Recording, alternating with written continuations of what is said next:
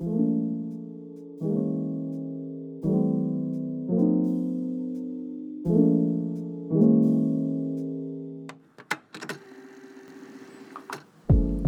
up, everyone? It's Sakurako. Welcome to my podcast. This is a bilingual podcast where I talk about a bunch of different stuff, like English learning tips or my life in America or other things that I find super sick. このポッドキャストはシアトル在住のイラストレーター兼英会話コーチ兼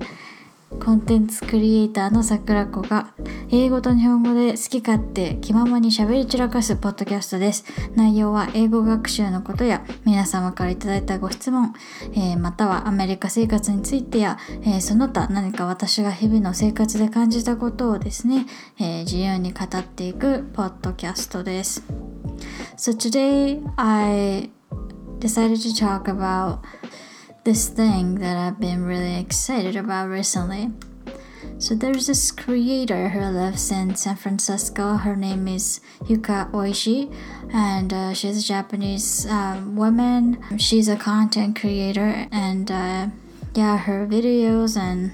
her podcast and everything that she does is really really cool. And recently, she's been doing live broadcast on YouTube えー、最近、えー、サンフランシスコ在住の大石ゆかさんっていうクリエイターさんがですね、えー、YouTube でライブ配信をされていらっしゃるのをご視聴拝聴して何回かしたんですけどすごい楽しかったんですよね。なんかあの黙々会っていう名を打ってやられてるんですけどえっともう本当ひたすらゆかさんが作業をされている様子がこう放映というかあの配信されててで参加者も一緒に作業をする。一緒にというかまあ個々別々好きなおのおの作業をするという感じであの She broadcasts herself just working on projects um, she, I think she usually works on her videos and yeah things on her like computer, and uh, she uses this uh, like productivity enhancing method called Pomodoro, which I do as well. Um, so it's basically you work for 25 minutes you take a break for five minutes and you work for another 25 and then take another five minute break and you just repeat the process and uh, yeah she does that during her uh, live broadcast as well えっとポモドーロメソッドあポモドーロテクニックっていうのかな日本語で、えー、をゆかさんは実施されていらっしゃってその配信の中でで、あの、ポモドロテクニックはその、仕事の能率を上げるための多分テクニックみたいな感じの位置づけなんですよね。で、えっと、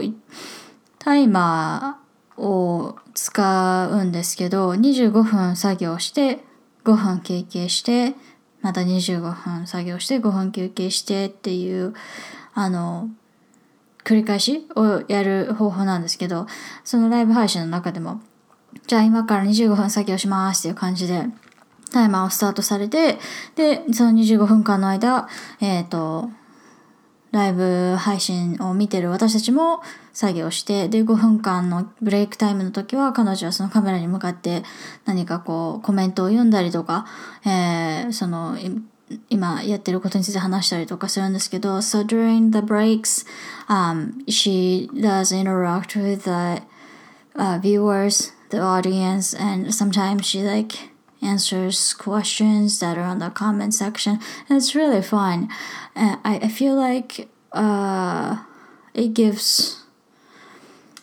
you this like healthy amount of pressure. Um, i do use pomodoro timer. Um, i actually have it installed on my computer and i try to use it but like i'm not very good with like keeping up with it. I um I mean I, I continue working on whatever project that I'm working on even after the timer like goes off at the 25 minute mark. So it's like I have a really difficult time um following the steps that I'm supposed to follow そう25分経ってこうタイマーが なんかチリンチリンみたいな感じでなるんですけどやっぱこう集中してるというかの25分って結構ちょうど今集中してきた乗ってきたみたいな感じのタイミングなのでそのタイミングでこうやめれないんですよね。もうちょっともうちょっとやりたいみたいな感じで。であのポモドーロテクニックって私の理解だとそのもうちょっとやりたいっていうタイミングでやめるのがなんか重要みたいでっていうのもなんかそのもうちょっとやりたいっていうのを超えてやりきったぜっていうところまでやっちゃうと脳がなんか満足しちゃうらしいんですよ。で、満足しちゃうと、満足した状態からまた次のタスクとかをやるときに、この集中力を、こうもう一回、なんか盛り上げる 盛り上げる？あ何？なんか時間がかかるみたいで。なので、その、ああもっと、もっと仕事がしたいっていう状態に脳をキープしておくためでもあるらしいんですよね。このポモドーロ方法の作業時間の短さっていうのは。So uh, the 25 minute like time period is supposed to like manipulate the way that your brain works. So your brain craves for the chemicals that get released once you achieve a goal or finish a task. So by like stopping your brain from releasing those chemicals, you are kind of like making your brain think. You're making your brain want to work more, essentially. Um, so yeah, that's I think the whole point of that Pomodoro technique um, design. I, I think that's that that's the reason why Pomodoro technique is designed the way it is. これ結構あの本当にちゃんと従うとそのポモドーロテクニックのなんだ、えー、タイマーに従ってやると本当にすごい能率上がるんですよ。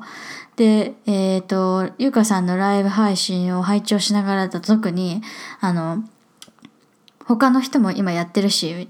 ゆかさんもこの画面越しに作業してるのがこう見えるので、あ、なんか自分もやらなきゃ、みたいな。で、えっ、ー、と、25分終わった後に、あ、お疲れ様です、みたいな感じでこう雑談が始まるので、その時にやっぱりこう、ゆうかさんのお話とかも聞きたいから、こう手を止めるわけですよ。だからちゃんとブレイクを取ることになる。で、あの、時々そのブレイクを取った後に、また25分のその作業サイクルにさってこう入れないこととかもあるので、そっちちょっとダラダラしちゃったりとかするんですけど、その配信を見てると、やっぱちゃんとその5分が、えー、休憩時間が終わった後にゆかさんが、はい、じゃあ今からまた戻りましょうみたいな感じで、こう指揮を取ってくれるので、あの、だらけずに済むっていうのがあって、So, yeah, sometimes I get too lazy or like I get caught up on something during the five minute break period and I find myself not getting back to work right after the five minute break, even though I'm supposed to. Uh, but when I'm watching this uh, live broadcast, um, Yuka-san reminds us to get back to work each uh, after each, you know, uh, break segment. So yeah, it's it's uh, she's a great Pomodoro technique uh, enforcer. I shall say. So yeah, I really enjoyed that. And uh, today I joined her live broadcast as well. Uh, today I joined her live broadcast again, and it was for uh, the duration of two hours. So we did two, I mean four. We did four twenty-five segments, and of course we had like five minute breaks in between each um, twenty-five period and uh, yeah, it was a lot of fun. I've been, I was, uh, I focused on, I focused on writing my new blog post and, and yeah, for two hours straight, basically. Um, I'm not gonna lie, I did get distracted once or twice, and I tweeted something here and there, but still, um, like I didn't get sucked into the Twitter um, vortex that like I usually do. Um, so after I tweeted whatever, I was like, okay, I'm not supposed to be doing this. I, I shall, you know, I should really get back to work. And yeah, like I peeled myself off of Twitter. So that worked really well. And actually, I did, actually, I wrote an English, um, like a journal article about Pomodoro before. So today I'm gonna read that article aloud. So for those of you who don't know, I actually have a an English journal blog uh, called Uncurated Talks. And uh, I don't really promote it because I don't um, update it as frequently as I should or I want. But uh, sometimes I write and I have a native speaker um, proofread my writing. And uh, yeah, I always make sure to include the mistakes and uh, yeah mistakes I make in the writing, and I also include the corrections and like alternative expressions and feedback that I receive from the native tutor. That way, like other people can see where I made a mistake uh, and what it should have been. So it's like a great to me. I feel like uh, I feel like it would it could be a great like learning tool um, because I'm sure all the mistakes that I make in the writing um, are the mistakes that a lot of other Japanese people make as well. So I make a lot of um, mistakes uh, over uh, あ、冠詞って何て言うんでしたっけあとかざのやつですね。えー、っと、それがすごい苦手なのです。結構それをあの、ネイティブ講師の方が直してくれたりするんですけど、そうですね、英語で書いた日記をネイティブ講師の方に、えー、っと、添削というか、そうですね、添削とフィードバックをしていただいてっていう、うあの、学習方法をしてまして、で、それを、まあ全部、えー、自分の英語日記のサイトで公開してるんですけど、今日はちょっとそれをパパッと読んでみたいと思います。Recently, I discovered something called the Pomodoro technique. Even though Pomodoro means tomato in Italian, it does not involve any delicious garlicky cuisine. It is a time management framework that can help you enhance productivity. All you need is a simple timer to break work down into intervals, separated by short breaks in between. It encourages you to utilize the limited amount of time you have, which would ideally result in laser focusing on tasks while avoiding the distractions that are common in the modern working environment. Naturally, as a former potential ADHD kid who grew up watching SpongeBob, which I think is one of the major leading causes of ADHD in early childhood, I had to give that tomato a shot. While I actually really appreciated the outcome, I was not very pleased with that experience. You see, I took one of those really classic granny kitchen timers that are shaped like a tomato to practice this method. Well, let me just say that I almost did see my granny up in heaven due to a near heart attack that I had. Those old school kitchen timers don't mess around when it comes to letting you know that it is indeed time. It was so loud that I literally jumped off my chair.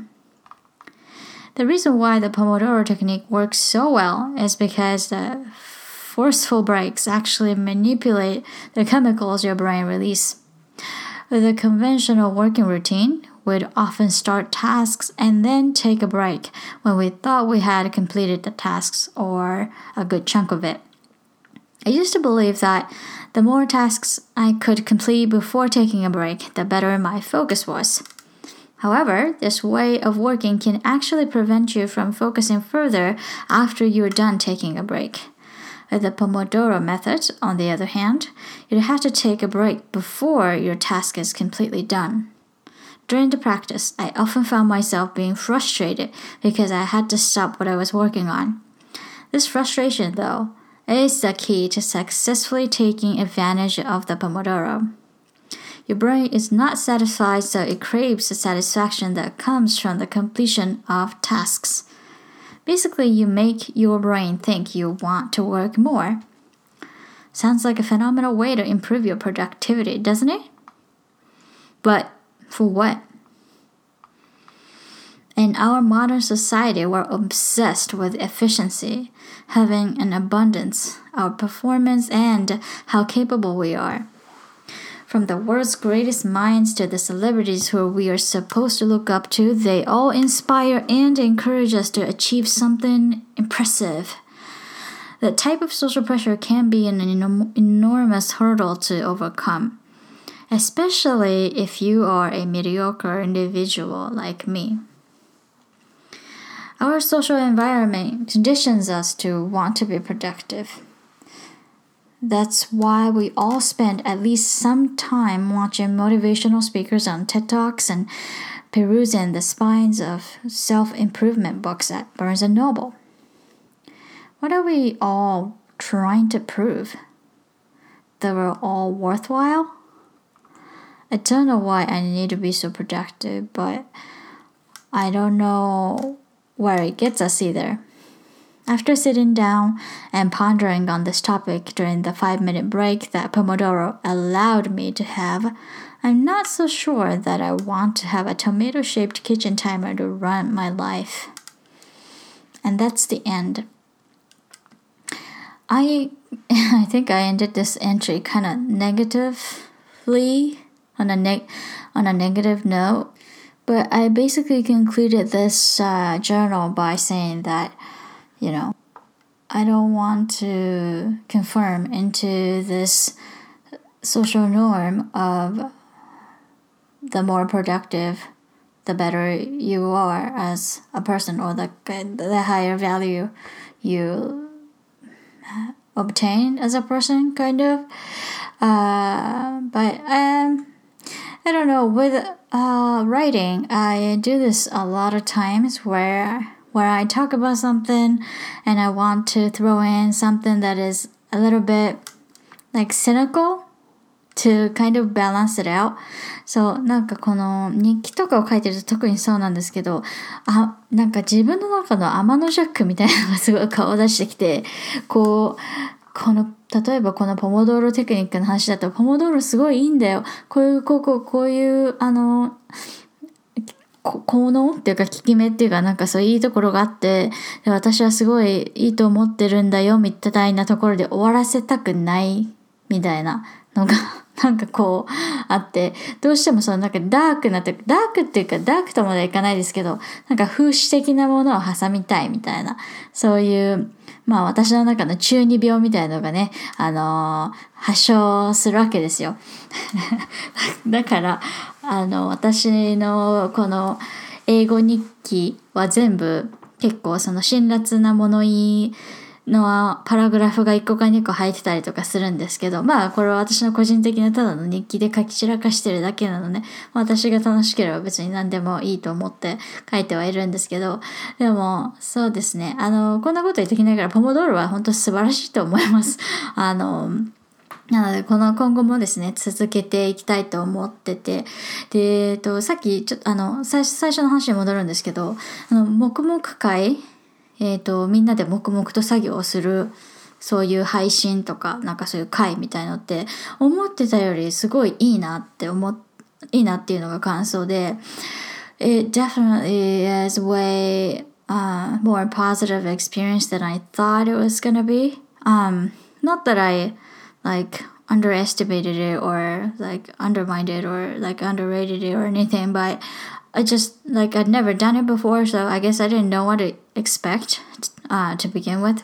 But yeah after i participated um, my uh, opinion about that kind of um, なんていうんですか、ギャザリングギャザリングって言うとなんか集会みたいな感じだけど、ちょっと英語がいい単語が思いつかないですけど、that kind of broadcast or like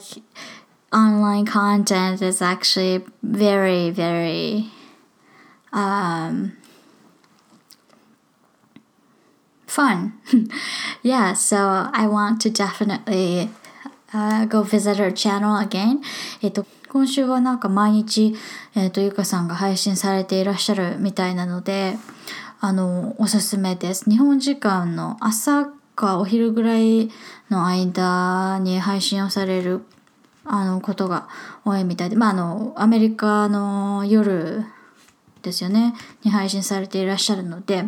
あのもしよかったらゆかさんと私たちと 一緒に作業をしてみませんか？という、えー、ことでした。えっ、ー、と彼女のツイッターは、えー、ゆか大橋あとゆか大橋で検索すると出てくるかと思います。で、あの、彼女の Twitter にも YouTube のリンクとかあるので、uh, she's an amazing creator. Um, so I would really um, strongly recommend you to check her stuff out. And yeah, that's what I have for you guys today. Um, yeah, today I just talked about something that I found neat. And in this podcast, I want to invite you guys um, to join the conversation. So please, if you have any questions or comments, please let me know through my social media or my question box. My question box is open to public and you can find a link to my question box uh, from my profile link from either this podcast description or my Twitter or my Instagram um, and uh, you can you can ask any questions anonymously so you don't have to reveal your identity you don't have to worry about um, i don't know like being judged or anything it's just me so any question is welcome um, as long as it's not like a harsh comment or something that's negative you know um, by negative i mean like something that is intended to like hurt me or hurt other people. So, yeah, as long as you have a legitimate question or something that you're curious about. So, yeah えー、質問箱をですね設置していますので匿名で質問やコメントをお送りいただけます、えーと、質問箱のリンクは私の SNS のプロフィールに貼ってあるリンクもしくはこのポッドキャストの、えー、説明欄にですね書いてあるので、えー、そちらをクリックしていただいて、えー、お送りください、えー、匿名で送れますので英語学習についてのお悩みですとかアメリカ生活についての疑問とかあとはもしくはもう私に個人的に聞きたいこととかですねあったらぜひぜひお聞かせください So thank you guys for listening to me rant and I hope you guys have a great night. See you guys next time. Bye.